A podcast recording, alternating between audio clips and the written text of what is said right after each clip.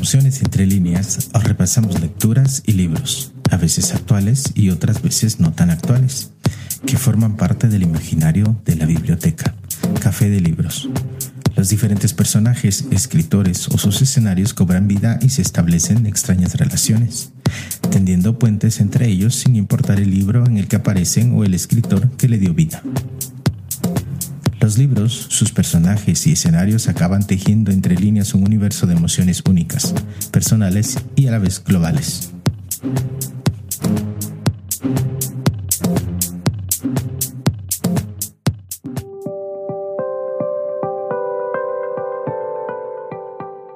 Hoy, en Emociones entre líneas, thriller en el Triángulo Norte. La novela negra, escrita en El Salvador, Honduras y Guatemala, una tríada geográfica denominada el Triángulo Norte de Centroamérica, no escapa a la lógica de su contexto regional. Los problemas sociales, económicos y culturales se filtran entre las líneas de la narrativa de sus realidades. Toda la conflictividad que se da en esta área con respecto a las dictaduras y a los procesos de resistencia armada, el desencanto de posguerra civil, la globalización, la violencia, el narcotráfico se convierten en una dinámica de construcción literaria que busca las relecturas y posibles soluciones a estos problemas de la región. Sergio Ramírez, escritor y político nicaragüense y uno de los precursores de la novela negra en Centroamérica, asegura que la novela policial es la nueva novela social latinoamericana. La América Latina del siglo XXI es un paisaje muy heterogéneo muchas veces grotesco, dominado por el fenómeno del tráfico de droga, el enriquecimiento ilícito, la fascinación por el dinero fácil y la ambición por el poder.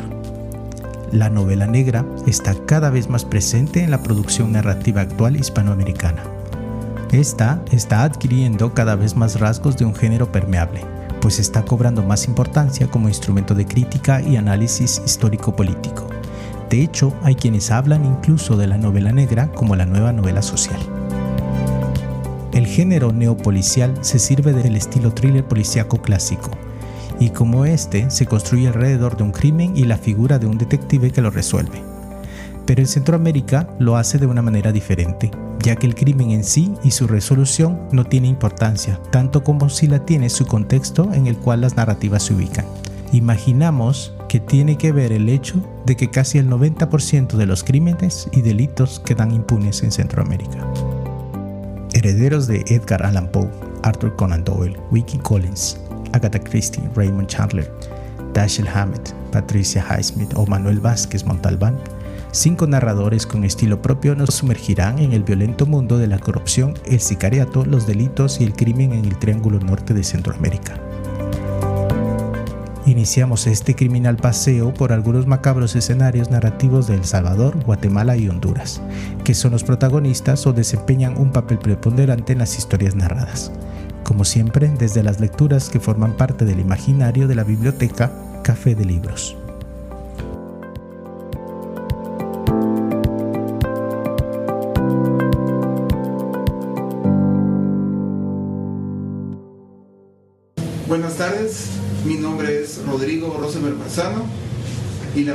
Si usted está en este momento oyendo y viendo este mensaje es porque fui asesinado por el señor presidente Álvaro Colón con la ayuda de Gustavo Lejos y del señor Gregorio Valdés. La razón de por qué estoy muerto al momento que ustedes vean este mensaje es única y exclusivamente porque hasta el último momento fui abogado del señor Khalil Musa y de su hija Marjorie Musa, a los cuales fueron cobardemente asesinados por el señor presidente Álvaro Colón, con el consentimiento pleno de su esposa Sandra de Colón y con la ayuda de Gregorio Valdés y Gustavo Alejos. Damos el primer paso en nuestro paseo de novela negra con el crimen que ocasionó una crisis política en Guatemala en 2009. Lo que acaban de escuchar es el fragmento de un audio en el que se sustenta la trama de nuestra primera lectura. Nos referimos a la novela Los peores días del escritor guatemalteco Fernández González Davison. En mayo de 2009, Guatemala se vio sacudida por un acontecimiento que inesperada y rápidamente dio la vuelta al mundo. El abogado Rodrigo Rosenberg Marzano fue asesinado en una de las zonas residenciales más cotizadas de la ciudad. Podría haber sido una muerte más en un país con un alto índice de criminalidad e impunidad, pero sucedió algo insólito. El día del funeral, un amigo entregó a los asistentes un vídeo en el que se acusaba de su muerte al presidente de esa época, Álvaro Colón, y a varias personas de su entorno. Rosenberg los hacía responsables del crimen de los Musa, ocurrido semana atrás, y que querían callarlo. Este es el nudo de la madeja que el autor va deshaciendo a lo largo de esta novela de no ficción, en la que estas muertes resultan ser la chispa que desencadena todo tipo de maquinaciones, venganzas, manipulaciones, poniendo al descubierto los oscuros laberintos del poder en Guatemala. El caso Rosenberg fue el primer hito que desveló la gran corrupción reciente de la clase política y empresarial cooptando el Estado.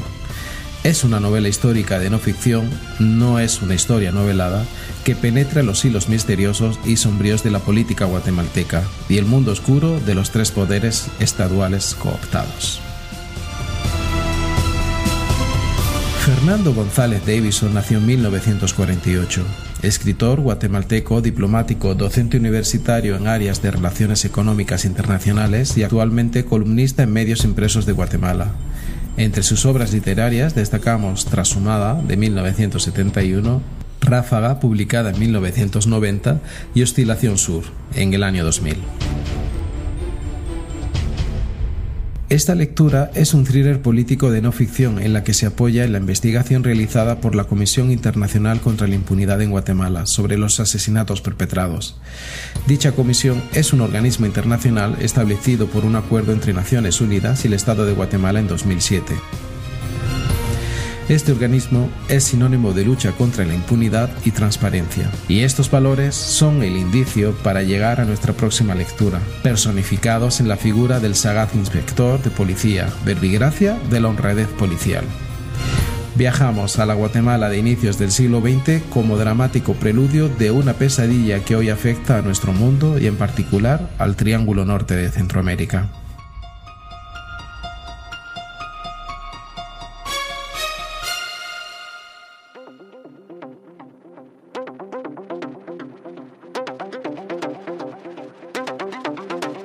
Referimos a la obra del escritor guatemalteco de origen español Francisco Pérez de Antón, Callejón de Dolores. Basada en un hecho real y situada en las vísperas de la crisis financiera más devastadora de la historia, Callejón de Dolores es una novela apasionante y una vívida crónica del emblemático año 1929. Falta menos de un mes para que en Nueva York la bolsa se desplome. A Delfina Giorgio las cartas del tarot se le vuelven en contra. En Guatemala preside Lázaro Chacón y gobierna la United Food Company y un avión cae del cielo para enredar la existencia de todos estos personajes, llevando a unos la suerte, a otros la desgracia y a todos cambios insoslayables que pondrán su vida del revés o meramente acabarán con ella. En esta trepidante historia se verán unidos los destinos de un modesto inspector de policía, una exuberante pastelera, un cónsul de Estados Unidos, un carterista de medio pelo, Charlie Lucky Luciano, un médico metido caficultor, una poderosa triada de Shanghái y la madame de un burdel de lujo. Escrita en clave policíaca, donde el misterio, la corrupción y el crimen se conjugan en las sombras, Callejón de Dolores es un recorrido por los desvanes de la conciencia humana, en su fragilidad e inconstancia y en el agobiante peso del azar de nuestras vidas. Francisco Pérez de Antón nació en España en 1940. Es empresario, periodista, catedrático y editor guatemalteco. Entre sus obras publicadas destacamos El Pozo de la Espuma en 1994, Chapinismos del Quijote en 2011, Los Hijos del Incienso y de la Pólvora en 2009, El Sueño de los Justos y 20 Plumas y un Pincel, ambos publicados en 2011, entre otros. Su obra literaria fue galardonada con el Premio Nacional de Literatura Miguel Ángel Asturias en el año 2011. En Callejón de Dolores se vislumbra el poder omnipresente de la Embajada de los Estados Unidos de América en Guatemala, preocupados con las rutas del opio que quieren establecer los productores chinos con los grandes distribuidores de la mafia italiana instalada en el país. En la obra también se hace eco de un evento trágico, como fuera el accidente aéreo en el que perdiera la vida el piloto aviador Jacinto Chinto Rodríguez Díaz, héroe nacional que realizara vuelos pioneros hacia las capitales centroamericanas. Ambos hechos son los indicios que comparten con nuestra próxima lectura. Rutas de tráfico de cocaína en lugar de opio en el Caribe centroamericano y un accidente aéreo en el que no muere un héroe nacional sino un diputado corrupto de la vecina Honduras. Conozcamos la trama de un complot internacional en la que Centroamérica es el punto estratégico y coyuntural de una de las principales rutas del mundo de tráfico de estupefacientes hacia el gran mercado norteamericano. Eh, yo, yo tengo dos obras, yo no soy poeta, yo soy cuentista y novelista. ¿no? Inclusive eh, no tengo ensayos políticos ni ensayos de ningún tipo. Entonces, el, el eh, sí, le diría que mi primera obra, que, que, fue rimbombante, ¿no? La mujer fea y el restaurador, de cuentos. Y en, en este momento la última, o mis dos novelas son importantes, ¿no?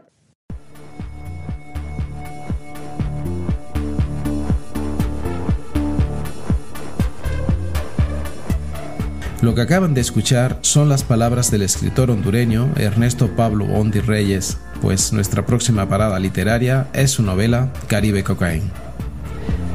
Caribe Cocaine trata sobre el espectacular envío de un cargamento de drogas desde América del Sur, pasando por la costa hondureña en el Caribe, a Estados Unidos. La novela contempla tres personajes principales, Michael Schiller, un alemán encargado de organizar el movimiento de la droga, la bella Proaño, la mujer ecuatoriana que lo ayuda en la coordinación del traspaso de las drogas, y Tony Orellana, el agente de la DEA encargado de parar el envío. A través de estos personajes se elabora un drama de proporciones globales. Schiller es contratado por una asociación indígena denominada Tlancapac Condorcanqui que quiere restaurar el honor escondido, pero no perdido de los incas. Este grupo es apoyado por el cártel de Washington, formado por inmigrantes latinos que buscan poder en los Estados Unidos. Por su lado, Orellana vigila los pasos del alemán gracias a la tecnología avanzada de las agencias estadounidenses como la DEA, la CIA y el FBI. Caribe Cocaine está alineada con la tradición que toma el Caribe como epicentro de conspiraciones internacionales.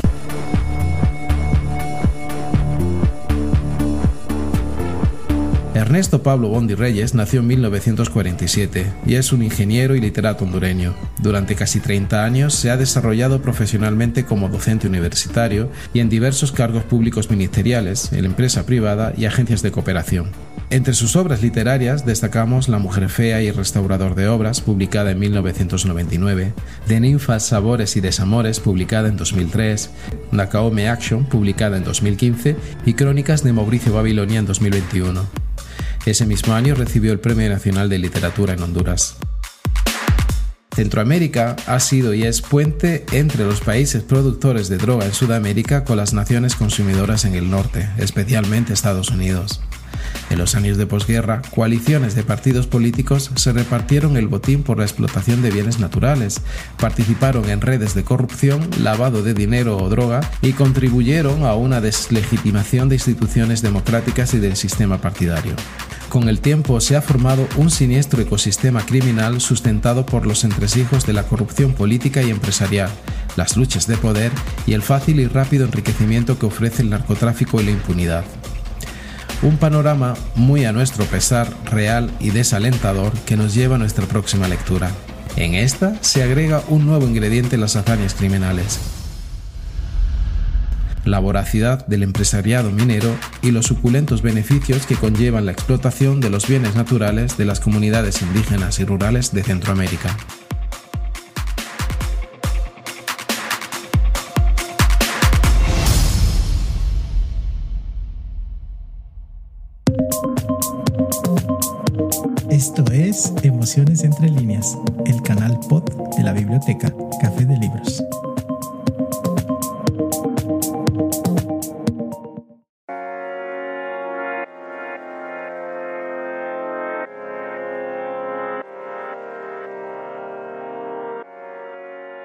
Estamos hablando de la novela del escritor guatemalteco Rodrigo Rey Rosa, El País del Todo en el país del Tou, un territorio apartado dentro de una pequeña república de Centroamérica, conviven en dudosa paz desde hace casi 200 años un sistema de organización comunal maya y las leyes del gobierno imperante.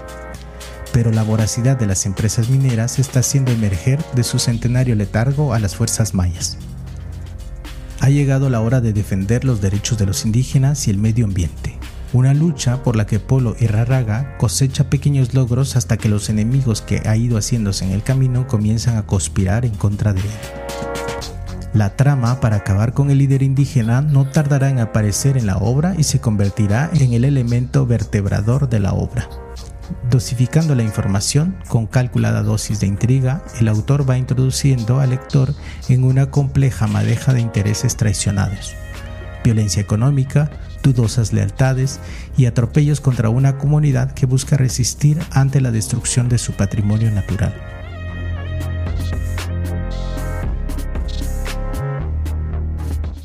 Mario Rodrigo Rey Rosa García Salas nació en 1958.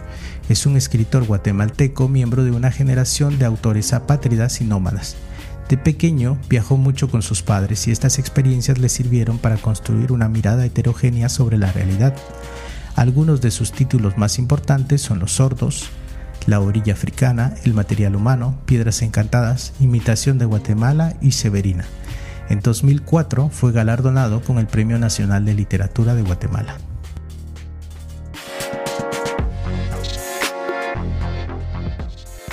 Los elevados niveles de violencia común y de la delincuencia que afectan a los países del Triángulo Norte Centroamericano constituyen una amenaza para sus procesos de democratización. No solo porque la violencia criminal resta legitimidad al sistema democrático, sino porque nos sumerge en un proceso constante de deshumanización. Como sociedad hemos normalizado la violencia contra nosotros mismos, nuestras comunidades y nuestro entorno. Pues bien, este sentimiento de indiferencia deshumanizadora ante los crímenes de odio es la pista que necesitamos para llegar a la última parada de este recorrido literario, una lectura que podría ser referenciada en el pod de libros bajo el arco iris, pero que por la crudeza de su trama narrativa aparece en este, Thriller en el Triángulo Norte.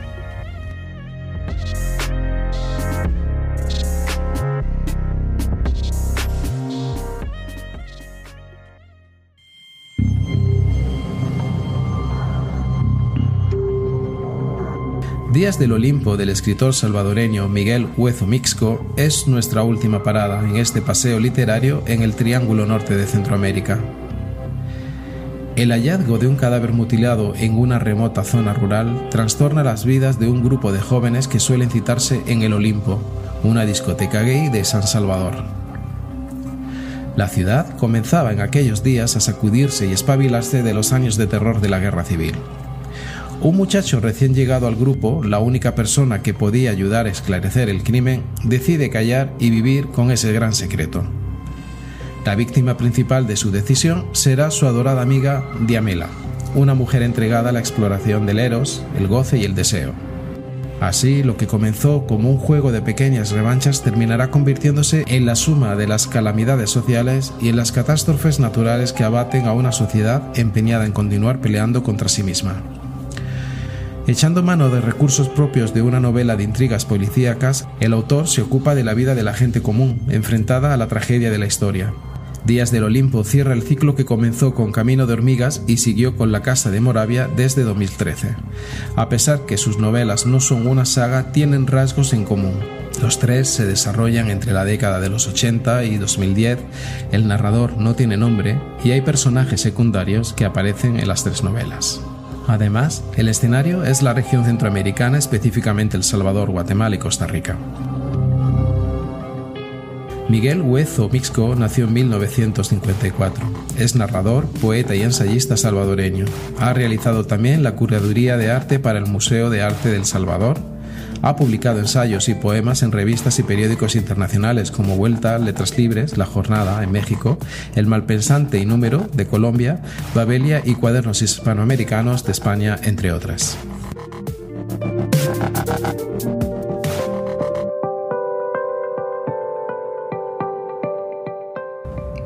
Queremos terminar este pod invitándoles a descubrir otras lecturas de asfixiante atmósfera de miedo, violencia, injusticia y corrupción del poder político en Centroamérica. En estas podemos destacar a Antología de cuentos contemporáneos centroamericanos, Tiempo de narrar, del escritor guatemalteco Francisco Alejandro Méndez, publicado por Piedra Santa en 2007. Es una antología de relatos breves producidos en el Istmo Centroamericano. Muchos pertenecen al género de la novela negra, en la que la violencia se viste en muchas de sus formas, abuso sexual, secuestro, asesinatos impunes, entre otros. El señor Montserrat, del escritor guatemalteco Danteliano, publicado por Editorial Roca en 2005. Cuenta la historia de Carlos García, un militar dedicado a la inteligencia durante la Guerra Civil en Guatemala.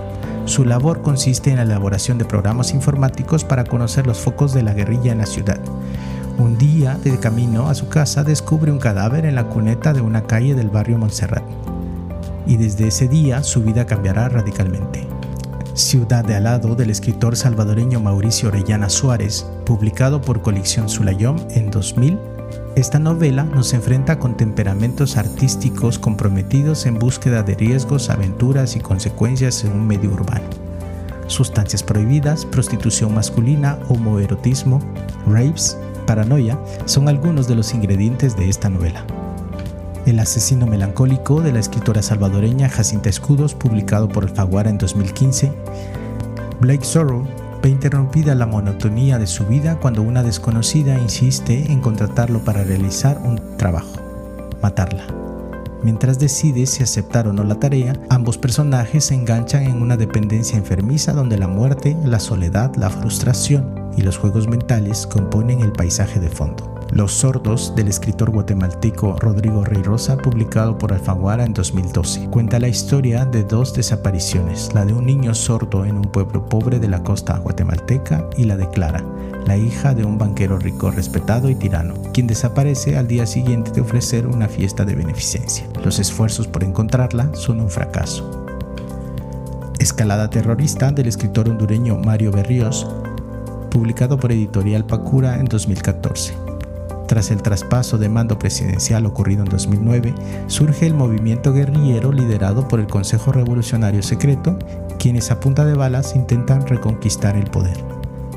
La huella de los opilotes del escritor Francisco J. Dalanese Ruiz, publicado por Alfaguara en 2012. La llamada de la jueza Carmen Lacom es el detonante de una investigación que abrirá una guerra entre cárteles para penetrar las instituciones de justicia. Pondrá al descubierto el entramado de las redes del crimen organizado en Centroamérica.